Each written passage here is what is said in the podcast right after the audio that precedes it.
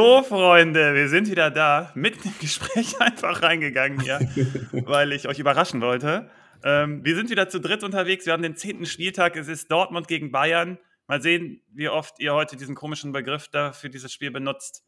Ähm, wird ein geiler Spieltag. Wir sind irgendwie alle heiß im Chat auch. Da schon wilde Diskussionen. Ähm, Simon, du warst krank und im Urlaub oder nur im Urlaub. Das ist nicht so ganz sicher. Ja. Nee, natürlich. Du hast dich schnell erholt und hast in Dublin. Das ist der Trick. Du warst in Dublin, hast Fußball gespielt, hast uns vertreten, gut, habe ich gehört. beim, beim Uni-Fußball bist du einfach mit auf den Platz gekommen, weil da zu wenig ja. Leute waren.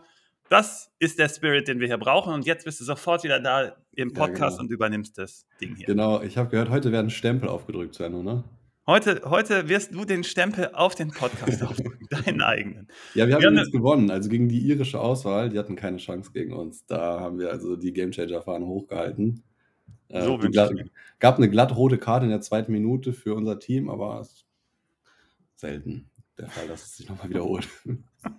nee, Spaß. Erste Partie, los geht's. Wer hat die? Nee, warte mal hier. Wir haben eine verrückte Woche, gerade hier, ja. auch mit dem Pokal. Ne? Ähm, ich weiß nicht, wie viel ihr davon gesehen habt, aber da waren ein paar Pokal-KOs äh, letzte Woche. Manager Kimmich, alle stellen ihn auf gegen Darmstadt, auch in der Challenge vielfach. Und äh, zur Halbzeit 0-0, fliegt dann, also ist runtergeflogen, 0-0 und gewinnt dann am Ende noch 8-0. Jetzt, wie gesagt, Pokal-KO noch unter anderem.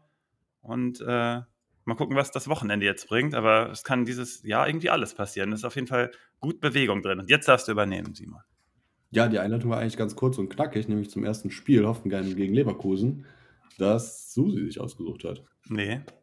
Nee, nee, nee, nee, das, das, ist, äh, das ist Aufgabe. Ich habe ich hab nur, die, hab nur die qualitativ hochwertigen Papiere. Genau. okay, okay. Dann Lennart hat gestern gesagt, Susi hat gestern gesagt, er, er, hat sich vier gegriffen, die er unbedingt machen wollte. Dann habe ich mir heute angeguckt, was da übrig war und dachte, okay, alles klar. Also auf den ersten Blick ist das eine 5-Minuten-Partie, Sven, oder? Ich drücke mal drauf und dann gucken wir mal, was dabei rauskommt. Ähm, es gibt eine Frage von Riveno, äh, die äh, folgendermaßen war: Wie spielt man gegen Leverkusen, um erfolgreich zu sein? Und die Antwort ist, wie Freiburg das letzte Woche gemacht hat, war es schon ziemlich gut. Die standen super kompakt tief und haben dann versucht, über einen Standard, den Susi unter anderem gecallt hat letzte Woche, ähm, ein Tor zu machen und versucht dann hinten einfach die Null zu halten. Das hat bei Freiburg nicht geklappt, weil da ist jemand gekommen, der heißt Florian Wirz und äh, der ist halt ziemlich gut. Gehen wir aber mal zu Hoffenheim. Hoffenheim hat dieses tiefe Stehen als Taktik auserkoren. Wir haben nämlich letzte Woche, also die Partie hatte ich ja unter anderem Hoffenheim gegen äh, Stuttgart gegen Hoffenheim und da habe ich ungefähr achtmal wiederholt, dass wir die Partie in der Annahme analysieren, dass Matarazzo spielt wie immer. Aber es durchaus sein kann und sehr clever für ihn wäre, wenn er viel tiefe, tiefer stehen würde. Was hat er gemacht? Weil er clever ist, stand er viel tiefer. Man hatte dann natürlich auch noch Spielglück, also das äh, lief den dann auch richtig rein mit der frühen Führung und so weiter. Elfmeter verschossen Stuttgart. Trotzdem hat Hoffenheim definitiv das mit auf dem Taktikzettel, ähm, tief zu stehen. Und was habe ich gerade gesagt, wie man Leverkusen schlagen müsste? Ganz tiefes Stehen. Es war also eine gute Übung für das Leverkusen-Spiel und ähm, mal gucken, ähm, wie, ob das hier zum Erfolg führen kann. Dann äh, punkto, das war punkto äh, Taktik. Nächste Personalie. Ähm, was fehlt Mainz gerade unter anderem? Stach. Stach, äh, super gutes Pressing, äh, super gutes Anlaufen. Äh, warum ich ihn jetzt extra heraushebe, ist, weil ich vielfach gehört habe, hm, Kramaric kommt zurück. Ich glaube, äh, und Grilic ist auch noch nicht ganz sicher.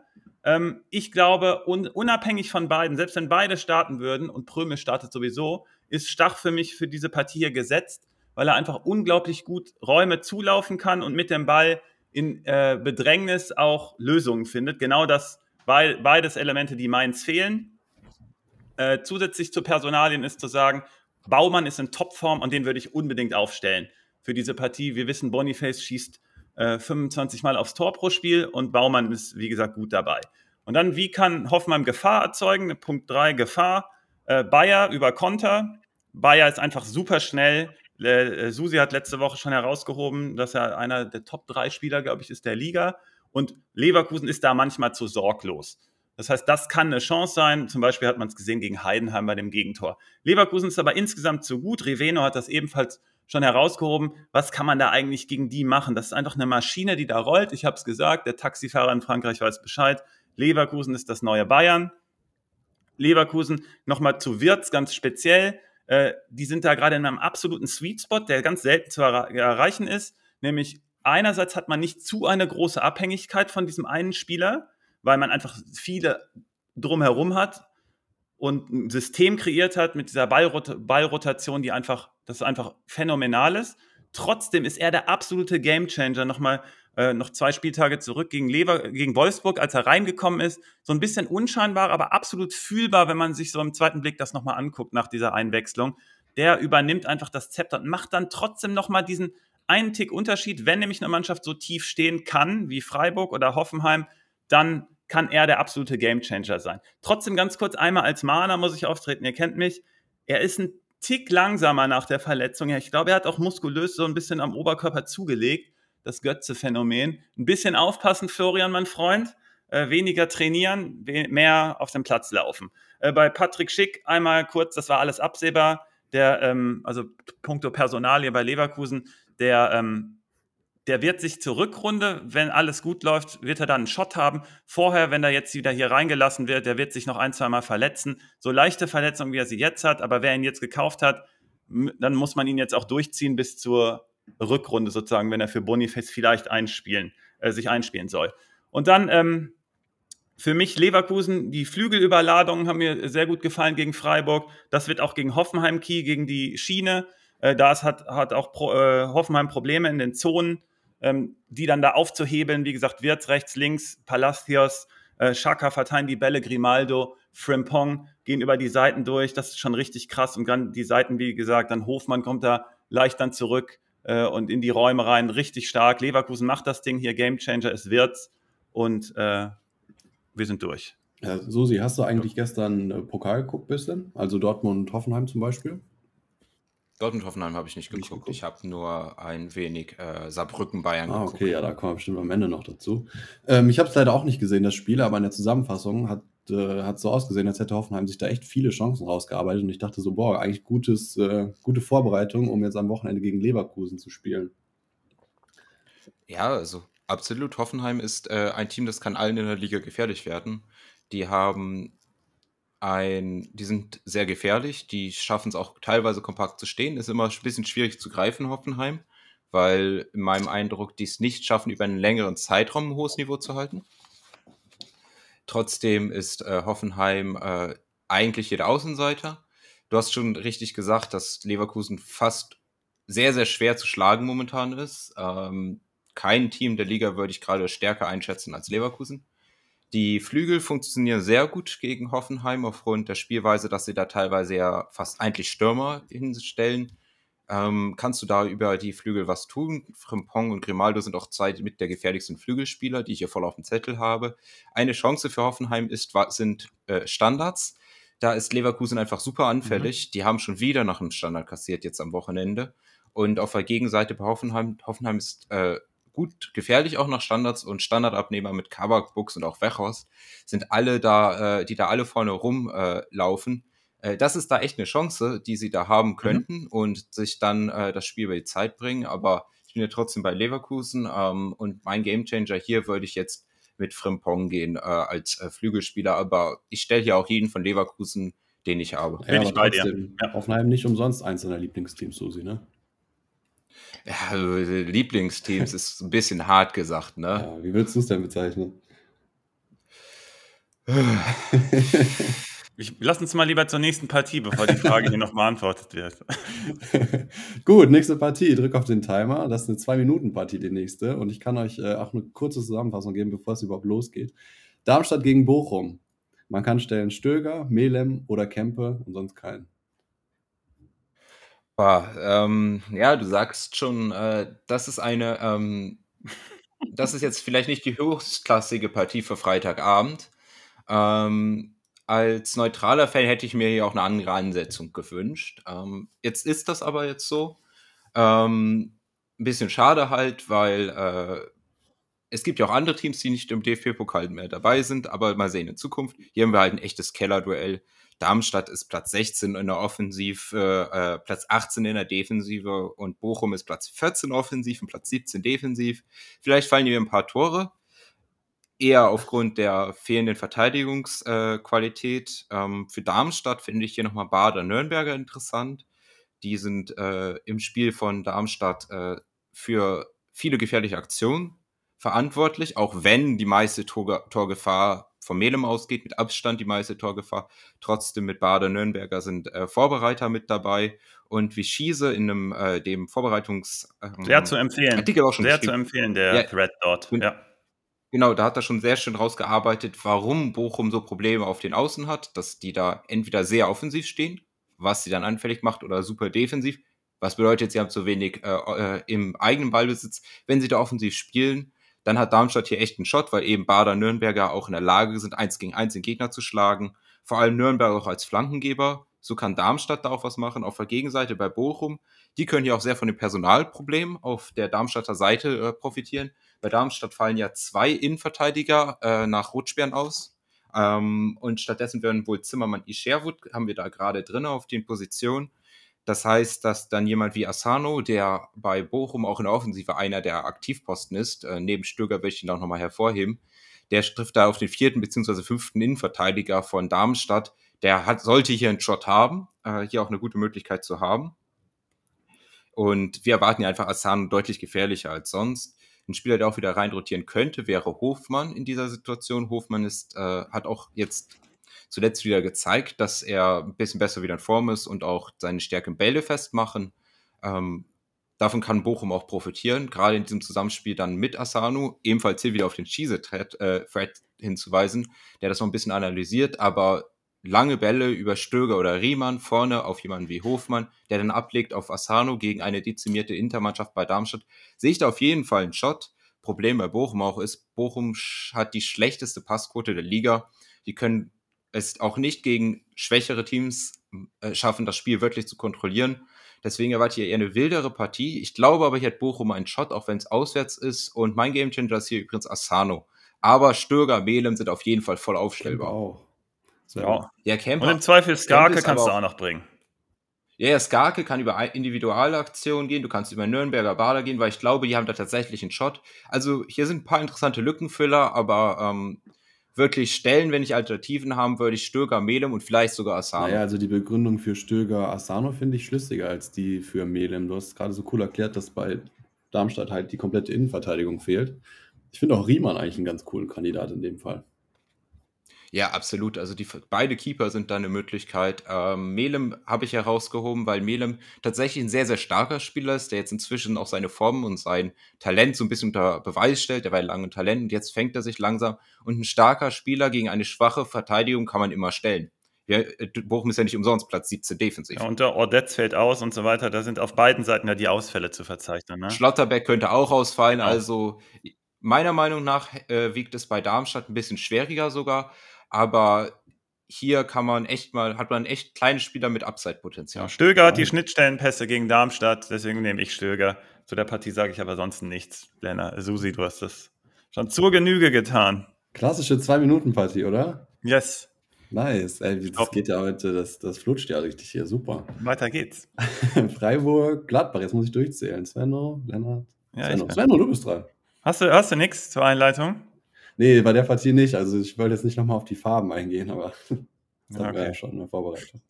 Ähm, ich habe häufig den Blick auf die Offensive, weil ich da Gamechanger suche, die uns auch Tore garantieren. Hier für die Partie mache ich mal insgesamt ein Plädoyer für die Defensive, warum man die aufstellen sollte.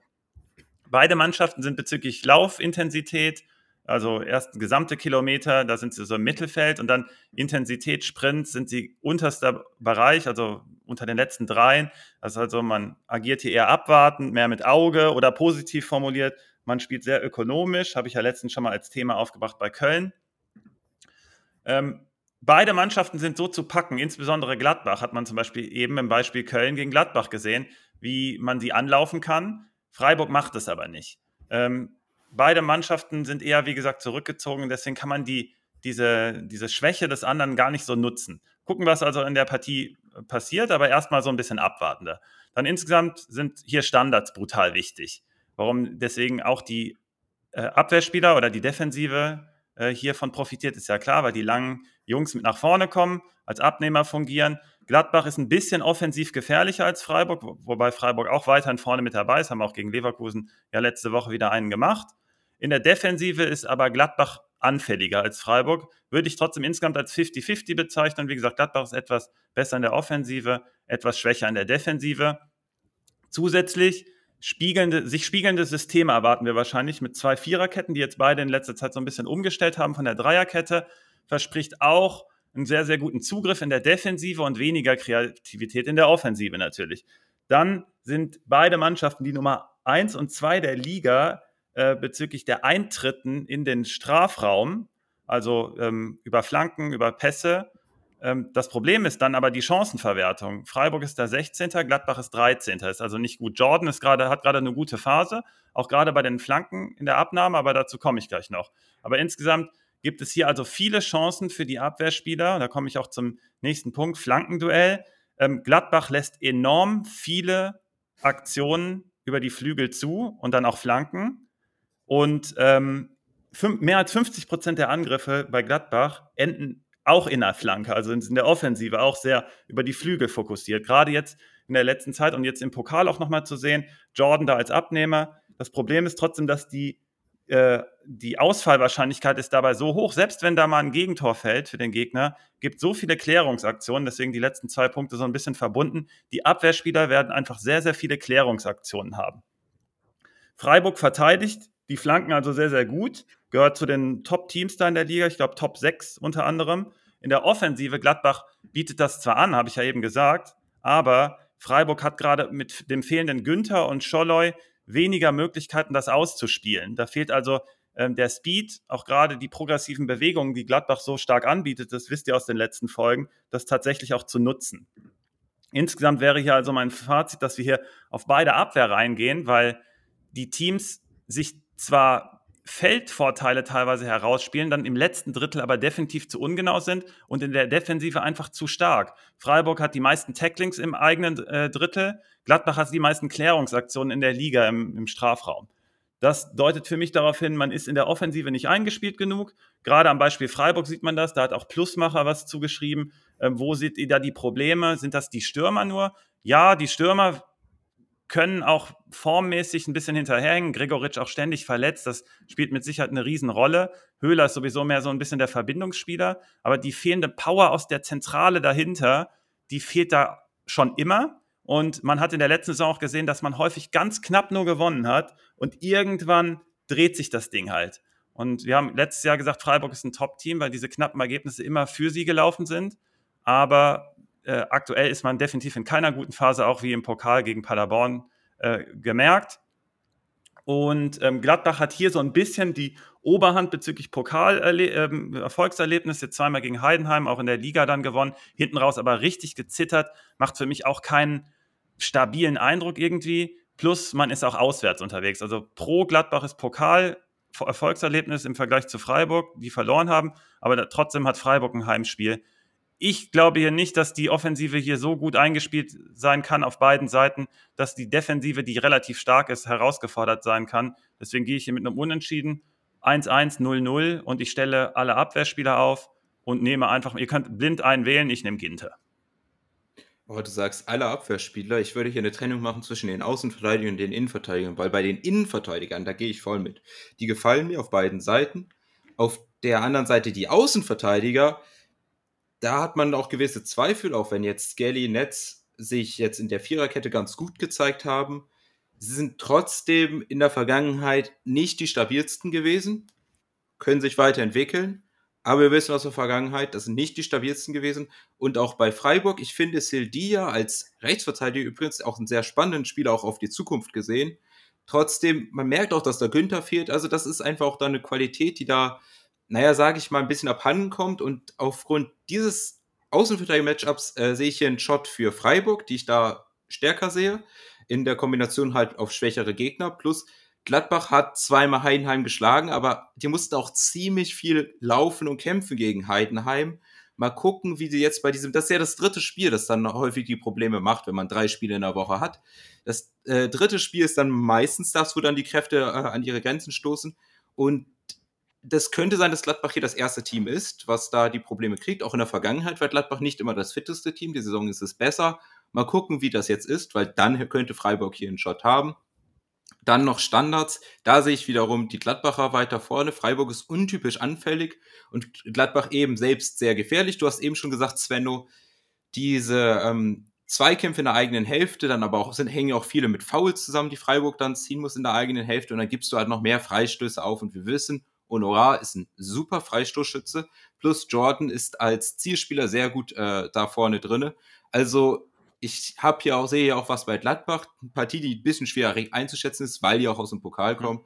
Ich würde hier sogar äh, mich trauen, auf einen Jordan zum Beispiel zu gambeln. Auf der Gegenseite würde ich äh, bei Freiburg auch Innenverteidiger stellen und da müsste ich halt gucken. Ich glaube, hier ist auch was stellbar, aber nicht viel mit Überzeugung. Du bist ja hier richtig, richtig agitiert gerade gewesen. Richtig ja, natürlich. Äh, ganz kurz, ich meinte mit Abwehr, das hast du super herausgearbeitet, hätte aber ein Satz von mir genügt. Ähm, ich meine tatsächlich in dem Fall die Innenverteidiger, nicht die Außenverteidiger. Das hast du sehr gut erklärt, warum. Danke du dir. hast gerade gesagt, Freiburg kein Top-Team mehr, beziehungsweise letztes Jahr waren sie eins. Naja, gut, kommen, sie stehen auf dem achten Platz. Mhm. Und ich glaube, das ist auch so ein bisschen die, die, die Tabellenregion, wo sie dann auch vielleicht sich selber sehen oder vielleicht auch hingehören. Allerdings nur mit genau. zehn Toren. Kommen wir zu der nächsten Partie. Ganz kurz, ganz kurz. Ich hatte das in den Vorbereitungsfolgen auf die Saison auch gesagt, weil da ich erwarte einen Mittelfeldplatz bei Freiburg und der ist es auch. Aber ein Top-Team ist natürlich was anderes. Die haben ja letzte Saison ganz lange ja, ja, mit der Champions League rumgehangen. Daher, ja, auf jeden Fall. Das, ist auffällig. Guck mal, sie haben nur zehn Tore geschossen und ein Torverhältnis von minus sechs. Kommen wir mal zu der nächsten Partie. Köln gegen Augsburg. Da sieht es nämlich nicht viel besser aus, vor allen Dingen auf der Kölner Seite. Mit nur sieben Toren in neun Spielen ja, da vorne geht ja gar nichts zusammen, obwohl ihr beide immer Selke als Schrimp empfehlt. Was, was soll das denn? Vorletzter. Da muss ich, glaube ich, mal ordentlich was ändern. Max äh, ähm, von den Videos von Liga Insider YouTube-Kanal ja. letztens interessanten Call gemacht, hat gesagt, tausch doch mal den Trainer mit Trainer mit Union Berlin. Heißt Fischer nach Köln und Baumgart äh, nach Union. Ich weiß nicht, ob das helfen würde. Aber da muss ich doch was ändern, sonst wird das nämlich auch gegen Augsburg nicht funktionieren, oder Susi? Oh ja, also Augsburg hat ja schon den Trainer getauscht. Ähm, da können wir auch gleich drüber reden, weil wir da jetzt äh, ein bisschen was schon sehen. Mhm. Ähm, bei Köln ist auch schwierig, äh, meinem Eindruck, weil Köln viele Spiele verloren hat, wo sie eigentlich gut waren. Und dann ist zum Beispiel auch der Sieg gegen Gladbach weniger überraschend gewesen, weil das war dann irgendwo auch zu erwarten, dass es irgendwann damit wieder läuft. Aber trotzdem, also es gibt da grundsätzliche Probleme, die wir auch nicht alle greifen können ähm, von außen. Da hat sich auch was mit Fitness zu tun. Ähm, mein Eindruck ist, dass auch diese Abgänge von Skirio und Hector, ich würde jetzt hier auch ein bisschen für Köln nämlich noch eine Lanze brechen. Mhm. Von den Teams, die da alle unten drin stecken, die haben einfach, also sorry, die Kölner haben nicht Hector und Skiri ersetzt. Martel ist gut auch etc. Aber es gibt einen Grund, warum Skiri bei Frankfurt jetzt Stamm spielt und die da oben rum äh, geistern, warum Hector Nationalspieler war. Also Pachara und Martels sind okay, aber du hast halt zwei der wichtigsten Spieler verloren. Ob dieses intensive Spiel, was sie dann jetzt hier fahren, dann auf Dauer dann noch passt, das ist was anderes. Da kann ich noch keine klare Sache sagen, aber ich habe hier Köln noch nicht komplett abgeschrieben. Ähm, bei Augsburg, die haben jetzt schon den Trainer gewechselt. Und da können wir uns ja mal ein bisschen kurz was angucken bei äh, Augsburg, was wir denn da sehen. Also wir hatten schon Muss ich wieder meinen Salz- und Pfefferstreuer holen? Den Salz- und Pfefferstreuer? Ja, für deine Rochaden. Rochaden, mh, hm, lecker. Äh, Stärke, also die Stärke im Flügelspiel, die ist bei Augsburg einfach sehr gut zu sehen inzwischen. Ähm, häufig dann auch dieses, was wir schon gesagt haben, diese 3-1 hinten, äh, Absicherung. Das heißt, ein Außenverteidiger rückt sehr hoch, das ist meistens Gumni, und der andere äh, Außenverteidiger rückt in die Dreierkette ein zum Absichern. Und die Idee ist es dann, dass man sich über Außen durchspielen kann. Das kann auch gegen Köln funktionieren, die da vor allem auf der Kölner rechten Seite immer wieder anfällig sind. Charada verteidigt das ein, stärker als sein Gegenpart.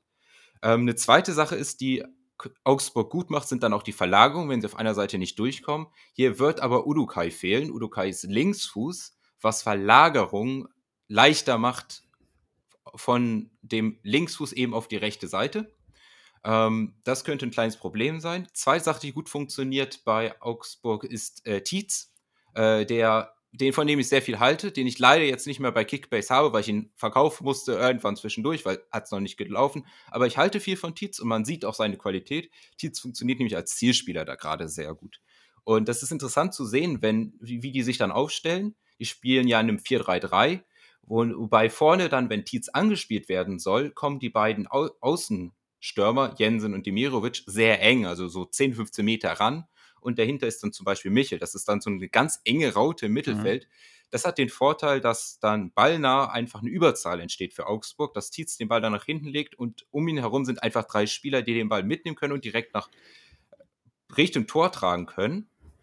Gleichzeitig wird der Gegner auch zusammengezogen in der Mitte, um darauf zu reagieren. Und was dann Augsburg wieder macht, er noch ein Flügelspiel ist die Idee von Torupt, dass dann unter anderem Gumni dann sehr hoch steht als äh, Rechtsverteidiger, quasi auf der Höhe der Stürmer, der, ähm, also der beiden Außenstürmer, und kann dann, wenn der Ball gewonnen wird, direkt in die Breite geschickt werden, wenn der Gegner zu Mitte steht. Das ist äh, sehr gut zu sehen und das funktioniert auch bei Augsburg. Ähm, Mal gucken, wie das äh, ist jetzt in diesem Kölner System, weil die eigentlich die linke Seite stabiler haben. Ob die jetzt die Seite sind dafür. Ähm, zweite Sache muss man dazu auch noch sagen: Augsburg, die haben auch zwar gewonnen, aber die haben zweimal da viele Tore kassiert und die waren auch sehr wild. Also es gab da eine Szene jetzt im Wolfsburg-Spiel, die liegen nur mit einem Tor zurück. Es ist die erste Hälfte und die haben alle zehn Feldspieler letzten, im letzten Drittel des Gegners. Mhm. Und äh, kriegen auch da noch fast Kontertore. Also die sind auch sehr riskant. Das bringt mich nämlich jetzt zu einer Chance für Köln. Das sind nämlich auch Konter. Das kann auch funktionieren. Hier habe ich jetzt, äh, finde ich, meiner interessant, keins interessant, die, das, äh, die da das Tempo haben und dann noch das Dribbling da durchzugehen, wenn eben Augsburg so hoch steht. Ähm, das kann dann eine Chance sein. Uth, jetzt auch im Pokal, hat mir äh, gut gefallen. Da habe ich äh, Ausschnitte von gesehen. Trotzdem, Pokal haben sie halt auch wieder verloren. Ne? Also da ist auch was im Argen. Ähm, einen letzten Pick hier noch und mein Gamechanger für diese Partie wird aber Jensen sein. Ähm, nicht nur, weil Leute, die schon lange hören, wissen, dass ich Jensen mag, ähm, als Spielertyp schon äh, über Jahre. Finde ich schön, dass der sich da jetzt wieder festspielt. Jensen ist auch ein guter Standardschütze. Da haben die ein Muster drin, was wir jetzt schon mehrfach gesehen haben, wo Jensen äh, den, äh, eine weiche Flanke schlägt und Tietz befindet sich ja ungefähr auf der Ecke des 5-Meter-Raums, langer Pfosten, ein bisschen weiter hinten und versucht ihn dann Volley zu nehmen. Ähm, man sieht also, Augsburg hat da Muster. Jensen ist nicht nur Flügelspieler, sondern auch Standardschütze und Köln ist anfällig bei Standards. Deswegen mein Gamechanger ist hier Jensen. Aber Köln ist für mich sehr schwer greifbar. Ich kann mir hier sehr wohl einen Köln-Sieg vorstellen, als auch einen Augsburg-Sieg. Ich glaube aber nicht, dass es nur ein Tor fällt. Ja, das glaube ich auch. Simon, sorry. Susi, bei dir muss man immer bis zum Ende zuhören, dann kommst du nämlich erst mit dem Gamechanger um die Ecke. Ich hätte jetzt gedacht, du sagst, Tietz ist mein Gamechanger. Letzten zwei Spielen getroffen. Sag, du sagst, was sagst du zu Tietz? Äh, Tietz ist ein, tatsächlich ein geiler Spieler. Ich hatte den in der letzten Folge, in der du äh, auf dem Fußballplatz standst, habe ich die Rolle von Tietz schon mal angedeutet und habe gesagt, hey, wir beobachten das mal, mhm. weil Tietz da schon der Zielspieler par excellence war und das hat sich jetzt tatsächlich verfestigt. Deswegen super cool, dass Susi das auch direkt aufgenommen hat ähm, für die Partie. Die Intensität der Partie wird maximal hoch sein auf beiden Seiten, weil Augsburg das jetzt so spielt. Äh, Susi hat das auch gut erklärt mit der einen Situation spätestens. Die laufen brutal an und gehen jetzt richtige Wege da. Aber im Rücken ist so viel Platz teilweise. Wenn man das gut ausspielt, die Frage ist, kann Köln das gut ausspielen? Das ist eine, einfach eine Frage, die keiner beantworten kann. Bei Köln wird die Intensität aber genauso hoch sein. Die haben ein Heimspiel und müssen, da geht es um alles. Die haben jetzt auch schon wieder sechs Stück bekommen gegen Leipzig. Und da muss ja was passieren. Das heißt, die Partie hier maximaler Kampf und die Tagesform wird am Ende entscheiden. Tietz ist definitiv besser als Selke da als Zielspieler. Selke ist im Strafraum gut. Selke macht ansonsten, hat aber kaum Impact aufs Spiel. Das ist zum Beispiel der Unterschied zu Tietz. Tietz hat einen Impact auch außerhalb. Ich gehe auf die andere Seite mit dem Gamechanger. Du bist auf die rechte Seite bei Augsburg gegangen. Ich gehe auf links mit Demirovic. Das liegt daran, dass entweder Schmitz zurückkommt, der lange ausgefallen ist, oder äh, Carstensen da spielt. Und da ist einfach eine riesen Möglichkeit immer gerade für den Gegner. Demirovic ist ja jetzt auch nicht der schlechteste Spieler. Äh, Susi, eine äh, Sache, die ich noch unterstreichen möchte bezüglich der hochrückenden Außenverteidiger dann. Da sehe ich eine Chance für Iago auch Platz zu finden in der Truppe, weil der aus dem Platz mit seinen Flanken und auch nicht durch Zufall eine, einen Tor vorbereitet hat, der extrem gut ist. Klar, Pedersen ist auch äh, Landsmann vom Trainer, verstehe ich, und auch ein bisschen stabiler hinten. Aber habt Iago mal vielleicht sogar von der Bank auf dem Zettel oder auch langfristig sich da reinzuspielen, ist, glaube ich, eine Überlegung wert, weil der relativ günstig sein müsste. Ja, da gehe ich voll mit, weil das hast du da mehr Flexibilität, dass du dann auf der linken Seite hochschieben genau. kannst. Gumni kann ja auch eher IV spielen, also kann auch rechter Innenverteidiger spielen. Das, äh, da würde, passt Gumni dann einfach sehr mit seiner, ähm, ja, mit seiner Versatilität, mhm. ja, weil er verschiedene Sachen spielen kann, sorry, Ähm, die Frage da ist halt einfach, kann Iago einrücken und dann verteidigen? Ähm, das wird für mich entscheidend sein, ob er dann spielt. Plus Pedersen kann auch froh sein, dass er nicht gesperrt ist. Also der hätte eigentlich letzte Woche auch vom Platz fliegen müssen. Weil anscheinend wird ja eine Münze geworfen, ob, wenn man dem Gegner geht den Knöchel mit voller Wucht reingrätscht, mit offener Sohle, wird eine Münze geworfen. Entweder rot, gelb, keiner weiß. okay, Simon übernimmt zusammen. Wir haben Jensen, Susi, Dimirovic, Zeno. Ich nehme Tietz, der wurde mir einfach viel zu häufig erwähnt in dieser Konstellation hier. Ich, ich meine, man muss da sagen, ne? Tietz hat Darmstadt äh, in die erste Liga geholt. Und schießt Gut. am Wochenende die Kölner ab. So, nächste Partie. Äh, Union gegen Frankfurt. Das ist erstmal eine Svenno-Partie. Möchte ich vorweg was sagen. Warum? Das ist deine Partie, oder? Ich weiß, ich meine Spaß. Götze fehlt seit gestern. Ich hätte gedacht, das ist doch der Spieler für dieses Spiel. Schnittstellenpässe gegen uneingespielte Unioner oder verunsicherte Unioner, die eigentlich nicht mehr so viel äh, auf die Kette kriegen. Gerade stellt euch vor, die haben letztes Wochenende gegen, gegen Bremen verloren. Mhm. Also es sieht nicht so gut aus. Ich kann mir vorstellen, dass das Ziel der Unioner in diesem Spiel sein wird, die erste, das erste Unentschieden diese Saison einzufahren. Viel mehr kann man sich, glaube ich, gegen die Frankfurter nicht erhoffen, oder was äh, denkst du? Du hast ja auch bezüglich Götze gefragt. Ähm, das hat gar nicht so einen Impact, weil Götze gerade der zwölfte Mann ist, würde ich sagen. Mhm. Die haben sich nämlich ziemlich gut eingespielt. Ist ein Punkt, den ich, auf den ich gleich eingehe. Ich fange mal aber trotzdem bei Frankfurt an, aber gehe so ein bisschen äh, auf, den, auf den globalen Blick. Ähm, alle arbeiten gerade zur gleichen Zeit in der Offensive und Defensive zusammen. Äh, hat man in der Defensive ganz besonders äh, schon gesehen zum Start der Saison.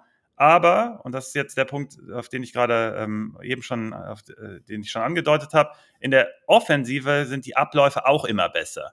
Äh, Shaibi ist da sehr, sehr gut integriert und Knauf macht da gerade einen guten Job, der ebenfalls auch gegen den Ball sehr, sehr gut performt, aber dann nach vorne auch. Der ist halt nicht der filigranste Techniker, aber der trennt sich schnell vom Ball und weiß genau, wo seine Nebenleute stehen und gibt den dann auch ab. Das gefällt mir. Hat aber zusätzlich auch Dribbling-Qualität. Und dann Buta ebenfalls so ein bisschen natürlich als Außenverteidiger auf dem Papier ähm, spielt er dann da vorne, hat also defensiv definitiv auch seine Skills, obwohl er gegen Hoffenheim natürlich da auch einen Aussetzer mal hatte. Aber ähm, weiß trotzdem auch gegen den Ball zu arbeiten, hat aber dann nach vorne auch wieder den Blick in die Räume zu starten und da den Ball zu bekommen und dann auch den schnell wieder abzugeben. Da macht er auch nicht so viel Blödsinn. Ebimbe ist zum Beispiel da ganz klar gerade hinten dran, den ich ja häufig gelobt habe und auch zu Recht, weil er einfach ein geiler Spieler ist. Aber gerade passt das bei Frankfurt. Und Shaibi in der Mitte zieht da gerade die Fäden. Deswegen hat Götze da auch so ein bisschen gerade das hin, ist im Hintertreffen. Aber die Abläufe nach vorne und also alle arbeiten auch zusammen.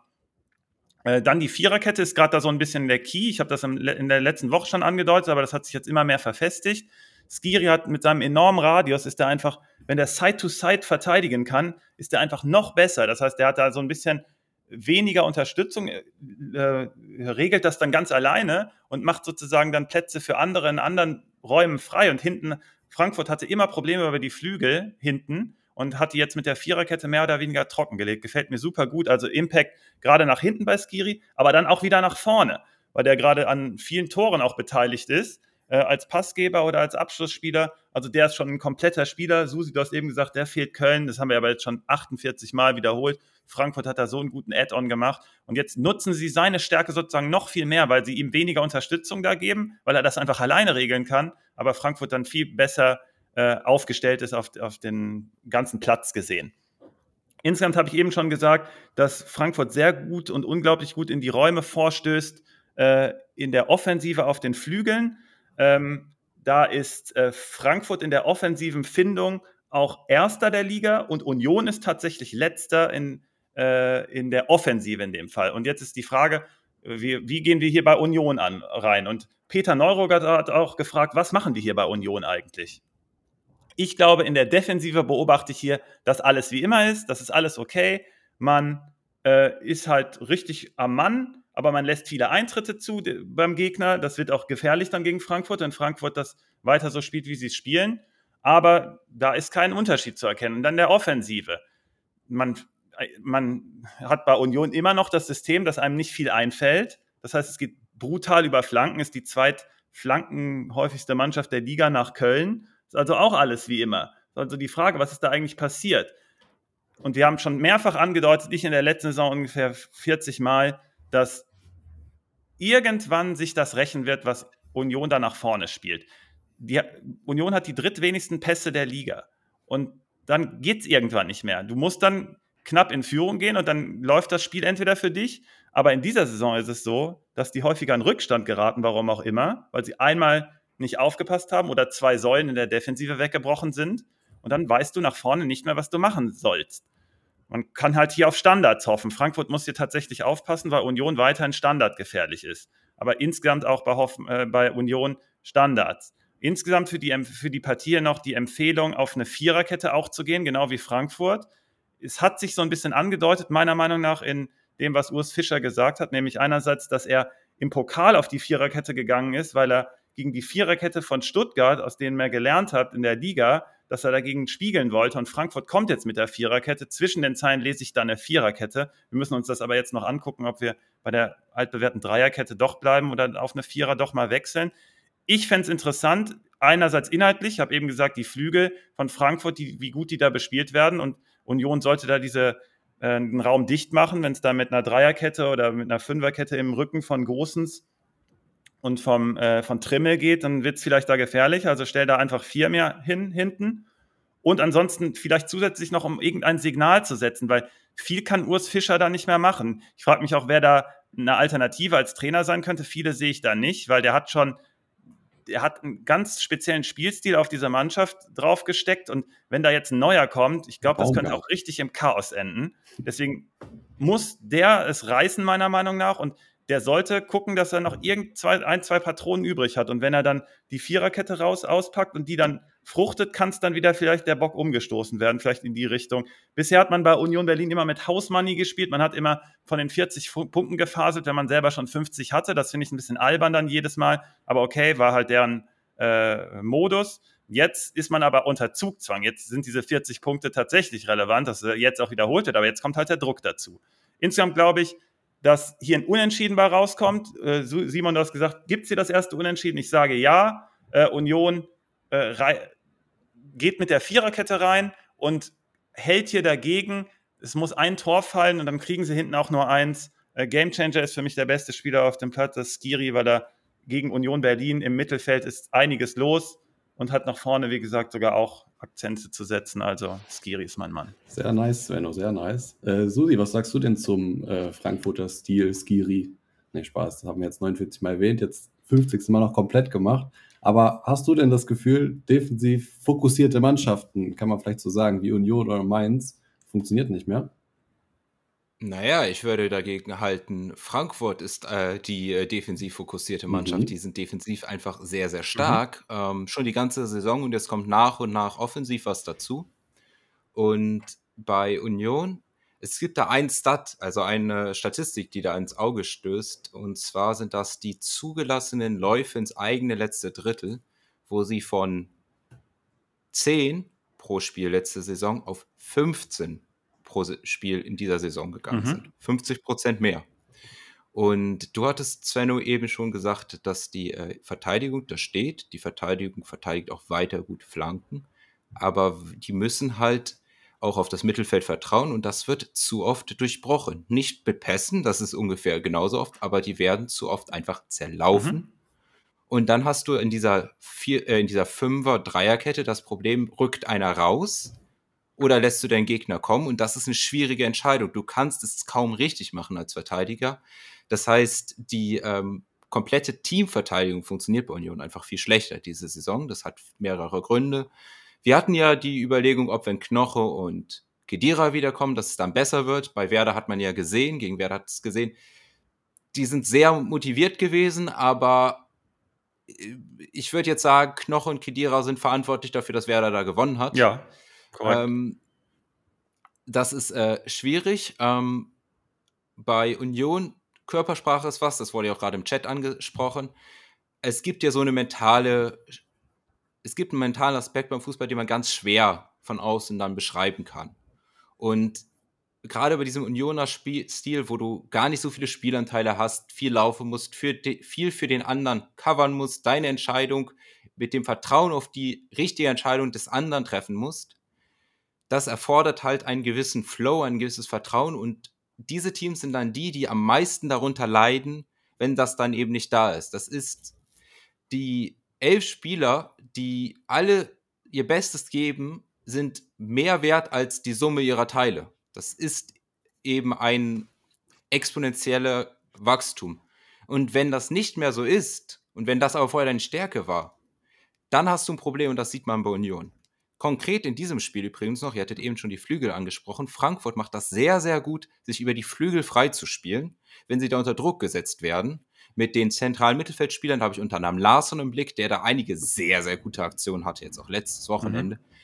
ähm, um sich da dann durchzuspielen. Und wenn Union mit dieser Fünferkette rangeht und mit dieser Fünferkette den Wingbacks, die dann da auch vorne so viel Druck ausüben, indem sie nach vorne rücken, das könnte Frankfurt hier sehr bestrafen. Und ich bin ja auch bei Frankfurt, das ist das erste Mal, glaube ich, dass ich im Podcast bei einem Unioner Heimspiel bei dir auf das den Gegner echt, gehe. Das ist echt Premiere. Das ist, ja, aber Union ist trotzdem zu Hause und ich sage, dass so eine große mentale Komponente, wenn dann ein, zweimal eine gute Aktion ist, Glück ist, der erste Schuss geht rein, der zweite vielleicht auch einfach durch Glück, dann so, aber von dem würde ich hier bei Frankfurt gehen. Ich gehe ja übrigens auch mit Buta. Buta ist der Spieler bei Frankfurt, der die meisten Pässe in den gegnerischen 16er pro Spiel geht, bringt. Und damit gehe ich jetzt auch. Äh, das wäre hier mein Spieler. Ein zweiten Spieler, den ich sehr gut finde, Mamouche. Dieses Tempo mit dem Anlaufen. Ich glaube, das ist hier ein sehr guter Fit auf die Unioner Verteidigung, die viel über Kopfballspiel und Stellungsspiel kommen. Deswegen, aber ich bin hier beim Frankfurt-Sieg. Ja, mit Buta muss ähm, ein bisschen Ich glaube, Mamouche wird erst zum Tragen kommen, wenn Union hinten liegt und dann Räume da entstehen. Sonst, der ist gerade in Topform, finde ich, den finde ich auch richtig gut. Aber ich glaube, erstmal wird das ein ziemlich zerfahrenes Ding hier. Und äh, vielleicht geht, wird er gar nicht so in Szene ja, gesetzt. Pass mal mit Buta auf, der ganz kurz noch, vielleicht nicht, ne? Ja, glaube ich aber nicht, dass der nicht spielt. Oder ist er angeschlagen? Ja, hat eine Alternative und zwar ah. Dine Ebimbe könnte spielen. Nee, glaube ich. Ja, Ibimbe würde passen, weil Ibimbe gut diese Läufe hat. Ne? Also Ibimbe Stärke sind die Läufe. Aber kann die auch und ist cleverer mit dem Ball. Ibimbe hat viel zu viele leichtsinnige schlechte. Lust, Luste gerade und das kann richtig teuer werden dann. Das, den würde ja. ich nicht empfehlen. Ja, ja. Da, da gehe ich mit. Äh, ganz kurz, ich glaube, Susi, du hast schon Folgendes gesagt in einem der Podcasts, nämlich, dass du dich nicht wundern würdest, wenn Stuttgart bei Union gewinnen würde. Ich weiß aber nicht, ob du da tatsächlich Stuttgart genommen hast, weil die haben da ja auch gewonnen. Ich glaube, du hast die sogar da schon äh, gegen Union äh, gewettet.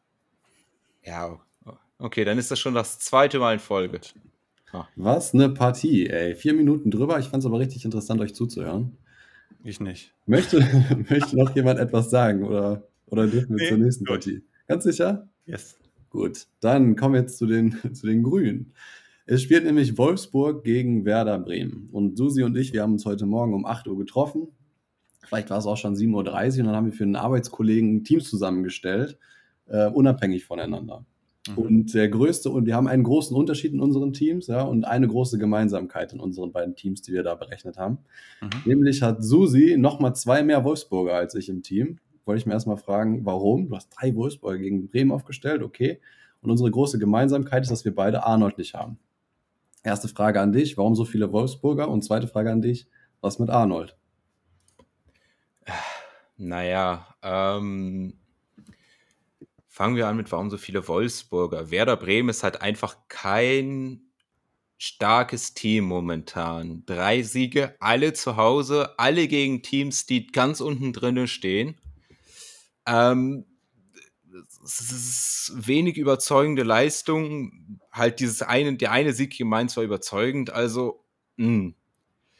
Wolfsburg hier eigentlich dann natürlich auf dem Papier besser, viel erfolgreicher. Ähm, einer der Spieler, die wir gestellt haben, war dann ja auch Wind, ähm, der ja, der trifft, der trifft, der trifft. Und wenn er nicht trifft, dann trifft er. Und das sind dann halt da sichere Picks. Warum wir nicht Arnold stellen, da hatten wir auch einige Community-Fragen, unter anderem von äh, Ayem Jose Mourinho und Ashkan Diarga. Ähm, Der alte Ayem. Naja, zwei, zwei Gründe. Darf ich kurz ne? mal sagen, Ashkan Dejaga kennst du doch, oder? Bitte. Susi, den auf. Wolfsburger, den, den, die Wolfsburger Legende, Ashkan Dejaga. Was? Kennst du nicht? Das ist der. Das ist der wahrhaftig hier bei uns auch im, im, im Ihr kennt Ash, also hier wirklich, der Chat muss mir mal helfen. Ashkan Dejaga kennt ihr doch hoffentlich. Susi, ich wollte dich mal nicht unterbrechen. Mach weiter. Also für mich taucht, äh, taucht Wolfsburg erst mit Dzeko und äh, Masimovic in der, äh, auf der Welt auch so. Da war der dabei, Junge. Ein ganz geiler Spieler, so Typ Leiduni. Typ Leiduni, okay, dann ist das meine Art von Spieler ja, sogar. Ähm, gehen wir in dieser Partie, haben die den ja leider nicht. In dieser Partie haben die ja unter anderem Arnold, zu dem, wir, zu dem ich da hingehen will. Zwei Dinge, ne? Also erstens, Arnold spielt zurückgezogen hat diese Saison, spielt äh, nur ein Drittel von der Anzahl der Pässe in den Strafraum, die er eigentlich spielt. Also spielt nur 33 Prozent. Weniger Pässe geht nach dem Strafraum. Daraus resultieren auch einfach 25 Prozent weniger Schussvorlagen pro Spiel als sonst. Ähm, Zweite Sache ist, Wolfsburg mit Ball ist echt nicht schön anzusehen. Man merkt das bei Kovac, das ist schon länger, also Kovac Art von Fußball hat noch nicht wirklich eine Antwort gefunden, wie man mit Ball Fußball spielt. Ich glaube, das war auch einer der Gründe, warum es bei Bayern dann nicht funktioniert hat, weil es eine Mannschaft war, die dann den Ballbesitz hatte. Am stärksten war er eben in Teams, die über Umschaltaktionen, Konter etc. gehen. Kovac ist, hängt ja auch, ähm, kommt ja auch mit aus der ähm, Raba-Schule das merkt man da eben. Und Arnold als Spielaufbau wird da dann nicht so wirklich gebraucht. Ähm, darunter leidet er dann hier halt eben doppelt.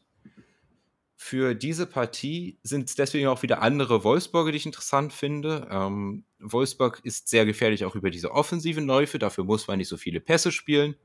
Und Werder lässt einfach die meistens eigene letzte Drittel zu, übrigens, von allen äh, Mannschaften wenn hier Mele spielt wieder auf der linken Seite oder auch rechts. In beiden Fällen ist der, der Mann dafür, der dann auch den Gegner überlaufen kann, Werder auch anfällig durch die beiden sehr offensiven Wingbacks. Das ist sehr mutig, die Werder da hat. Also Deman und Weise sind beides sehr offensive Wingbacks. Darüber kann man dann in, die, in den Rücken von denen kommen und da ist dann Mele einer der Spieler für, der Werder sehr wehtun kann.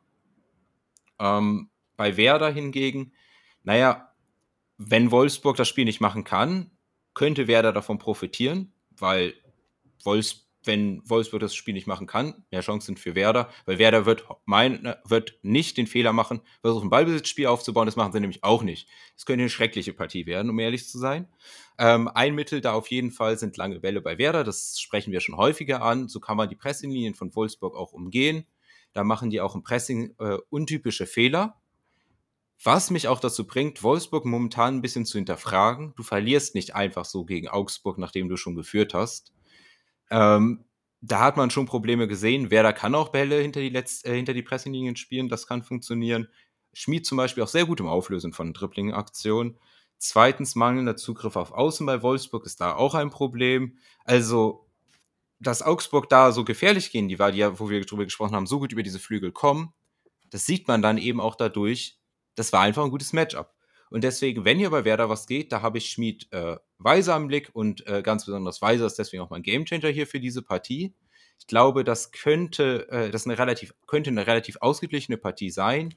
Ähm, natürlich, Wolfsburg hat ja eben Wind, dem so oft der Ball auch einfach von Fuß fällt.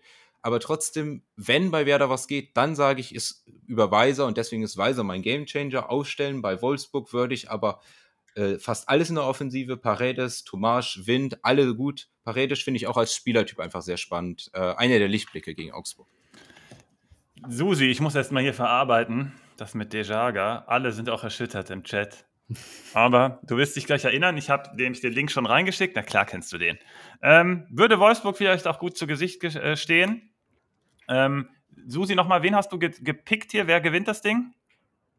Ich, also für mich ist das eine relativ knappe Partie, aber mein Gamechanger ist Weiser, genau, weil wenn ich. wer da gewinnt, gewinnt, dann sehe ich Weiser. Aber wer, ich bin ich Weiser kann, gewinnt ja das Spiel kein, Wer gewinnt das Spiel hier? Ich, ich, ich bin hier bei einem Unentschieden. Unentschieden. Aber Gamechanger ist Weiser, weil wenn wer ja, da ja, gewinnt, dann höchstwahrscheinlich über Weiser. Ja. So, das, das, ist klar. Die Key-Duelle habe ich übrigens auch hier über Außen und da sehe ich definitiv mit der Mann und Weiser eine Chance, weil ähm, besonders wenn Wolfsburg da mit Mailer über links kommt und Baku über rechts, da da fühle ich mich auch nicht wohl. Das hast du bei Augsburg sehr, sehr gut beobachtet, dass Augsburg da definitiv auch nicht unverdient gewonnen hat. Das sehe ich genauso. Dann in Bezug auf Arnold und Kontrolle versus progressive Bewegung. Also Arnold ist halt dafür bekannt, dass er die Seitenverlagerung spielt. Und hier spielen die Top 4, also zwei aus den Top 4 der Seitenverlagerer der Liga. Also das Spiel wird hier sehr, sehr breit gemacht. Deswegen gibt es ja auch diese Key-Duelle über Außen.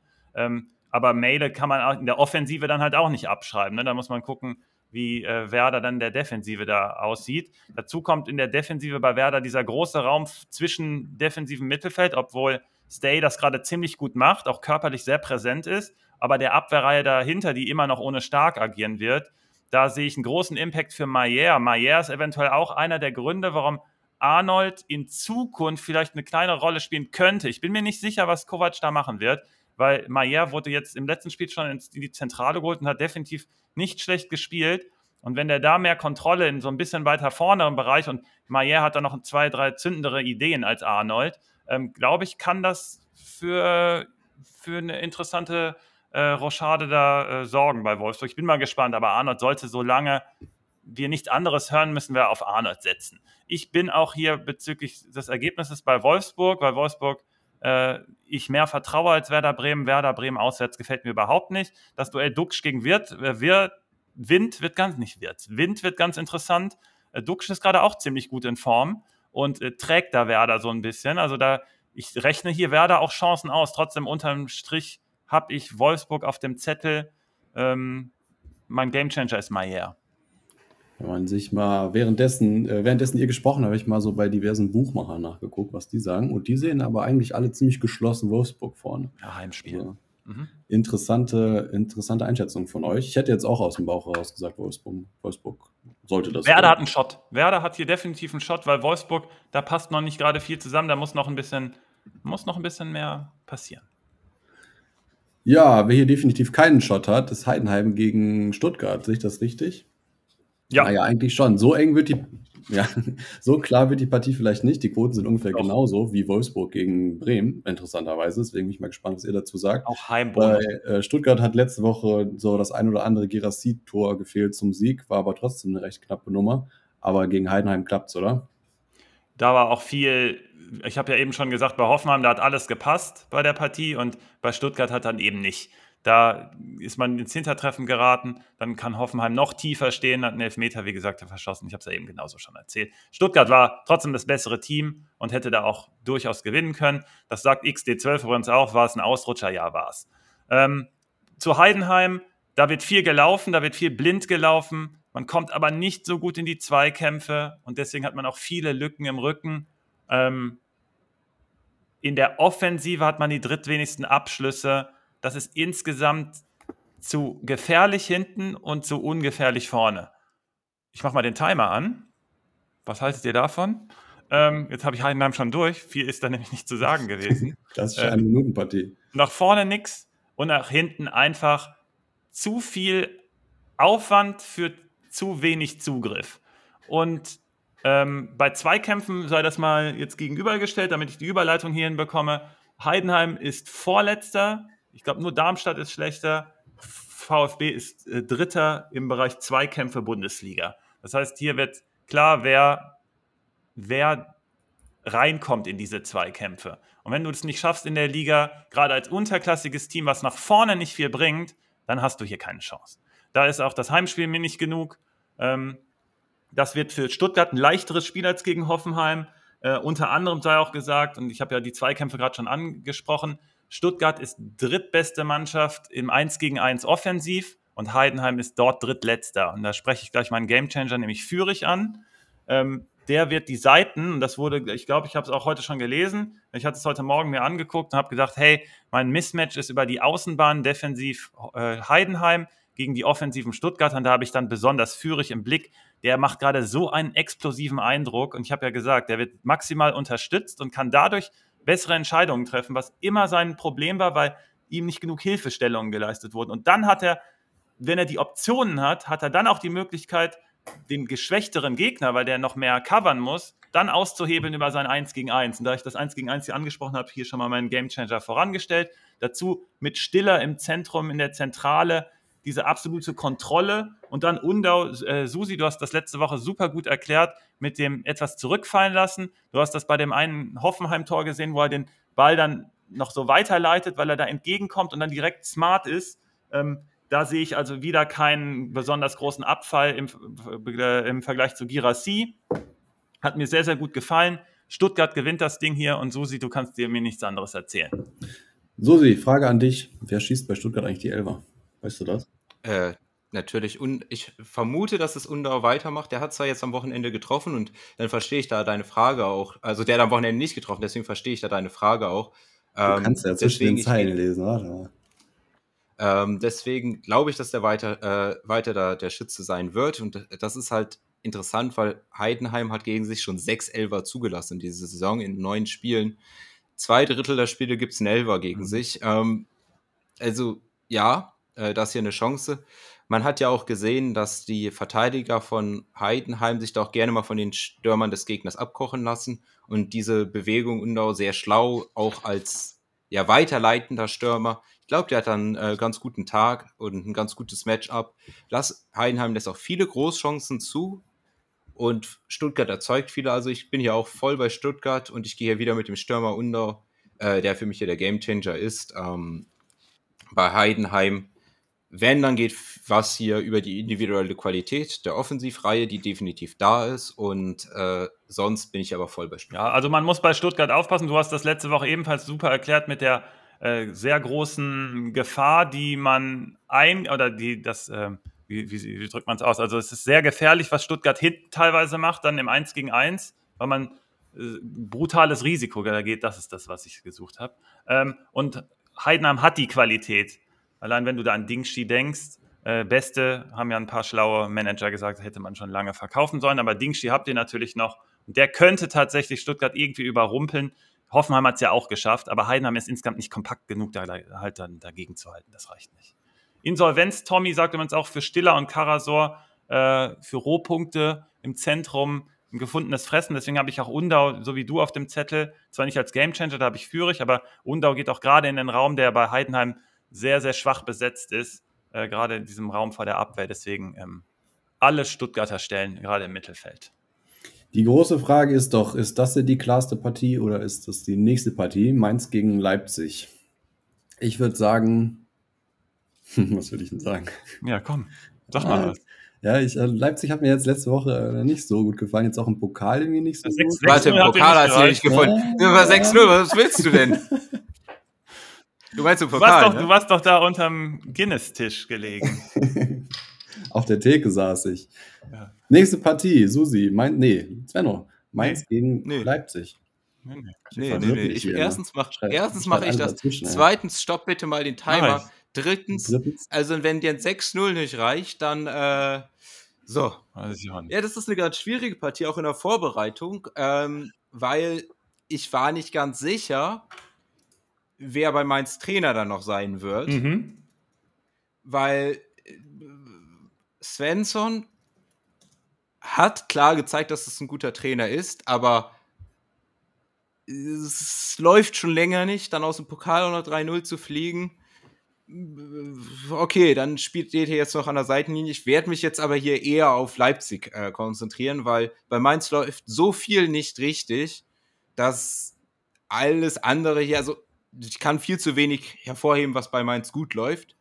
Ähm, also, welche Stärken von Leipzig passen denn hier zu Mainz? Also, die Abstimmung bei Mainz im Pressing, die ist diese Saison nicht da. Wir hatten eben schon bei Union angesprochen, dass man die diese Saison viel besser mit Läufen ins letzte Drittel kriegt. Mainz auch die Abstimmung funktioniert nicht. Die lassen viel zu viel zu, dass der Gegner mit Dynamik in den eigenen, äh, in die eigenen gefährlichen Zonen kommt, auch schon mittig.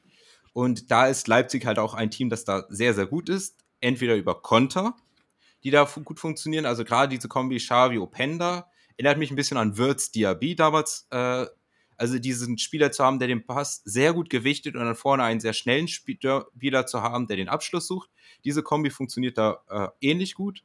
Zweitens, insgesamt schnelle Dynamik verteidigen kann Mainz nicht. Auch vor allem, wenn sie aus dem Mittelfeld kommt, da habe ich vor allem Xavi im Blick, der da mit seinen kleinen Antritten finden, sich den Platz verschafft, um dann den einen Schritt weiter zu gehen, um dann mehr Platz in der zentralen Areal zu haben, um den Pass, den Steckpass zu setzen, auf zum Beispiel wie Openda oder auch über eine, den Ball dann über einen überlaufenden Außenverteidiger zu setzen, Henrichs Raum, beide sind da dann auch sehr gute Empfänger. Oder Fernschüsse, Abschlüsse von Xavi, der ist ein sehr guter Fernschüsse, und wir wissen, dass Mainz anfällig ist ähm, Zentner ist weiterhin der Keeper, der am wenigsten Bälle abfällt, abfängt, die auf sein Tor gehen.